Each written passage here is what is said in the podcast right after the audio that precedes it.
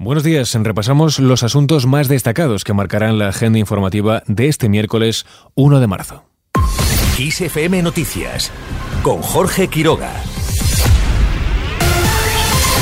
Comenzamos hablando de sanidad. Primera jornada de huelga de los médicos de la atención hospitalaria en Madrid. Los sindicatos AMITS y AFEM han convocado dos huelgas para hoy y mañana ante la negativa de la Consejería de Sanidad a abrir negociaciones para solucionar los problemas laborales de los profesionales. En el día de ayer, la secretaria general de AMITS, Ángela Hernández, abría la puerta al diálogo, pero insistía en que sus propuestas son prácticamente líneas rojas. Si hay posibilidad de diálogo y de negociación, pues estamos dispuestos a flexibilizar en alguna manera ya muy poquito, porque nuestras propuestas, aparte de públicas, son prácticamente líneas rojas.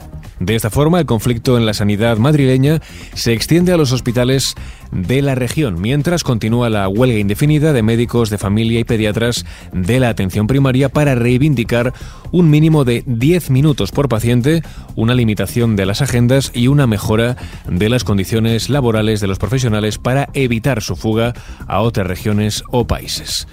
En la noche de ayer, UGT, tras la reunión con la Consejería de Sanidad madrileña, concluyó que hay voluntad de llegar a acuerdos y negociar. Escuchamos ahora al secretario de Sanidad de UGT, Servicios Públicos de Madrid, Julián Ordóñez. Nos hemos encontrado por parte de la Consejería también con una voluntad de llegar a acuerdos, de negociar y de trasladar todas esas inquietudes que tienen los trabajadores y que las hemos expresado en nuestro nombre, trasladarlas a la mesa sectorial, que es el órgano decisorio donde tiene que establecerse esa negociación y donde se tienen que llegar a todos los acuerdos.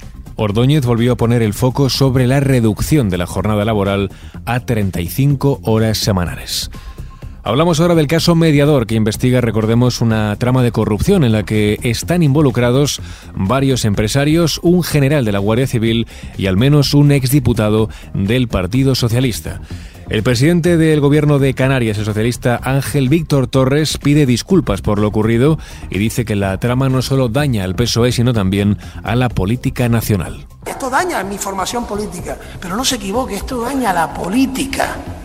Esto daña a la política en general, a todos los partidos políticos, a los que nos dedicamos a esto. Y este fue el mensaje de esta mañana. Claro que pedimos disculpas.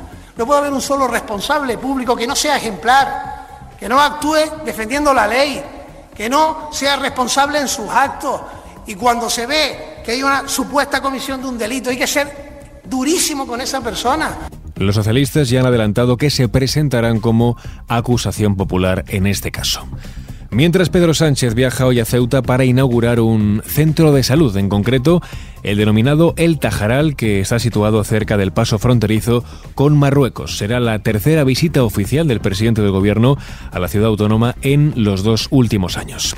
Por otro lado, la factura de la luz inicia marzo con una subida del 10%. La tarifa media para hoy está prevista en 146 euros el megavatio hora, con un valor máximo que se alcanzará a las 8 de la tarde. Fuera de nuestras fronteras, Estados Unidos no espera avances significativos de Rusia en el frente, al menos a corto plazo. Según el Pentágono, no existen indicios de que las tropas de Putin puedan barrer Ucrania y lograr así progresos relevantes, dicen, en el campo de batalla. Mientras Ucrania envía refuerzos ya a la ciudad de Bakhmut, Zelensky reconoce el avance de las tropas rusas en esta zona. El enemigo está destruyendo todo lo que podemos usar para fortificar nuestras posiciones. Nuestros soldados que defienden el perímetro de Bakhmut son verdaderos héroes. Recordemos, Moscú le da un valor estratégico especial a Bakhmut, que desde allí salen, recordemos, gran parte de los suministros que Kiev envía a sus tropas en el frente oriental del conflicto. Seguimos ahora con la previsión del tiempo.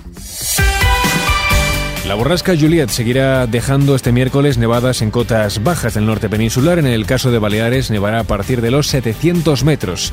Se mantienen las heladas en el interior de la península que llegarán a ser fuertes, sobre todo en Pirineos. Además, se esperan chubascos en el sur de la comunidad valenciana y también en Murcia. Y ahora terminamos con este repaso informativo con un nuevo récord mundial.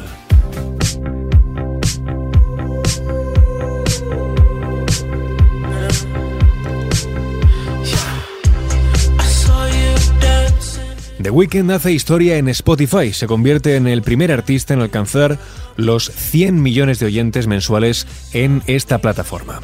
Y lo hace tras publicar un nuevo remix de Die For You, en este caso con Ariana Grande. Hasta la fecha, Miley Cyrus ocupa la segunda posición de esta lista con más de 82 millones, seguida de Taylor Swift con un total de 80.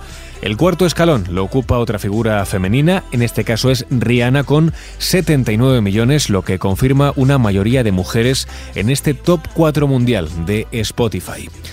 Con este breve apunte musical lo dejamos. Ya sabe, Susana León estuvo al frente del control de sonido.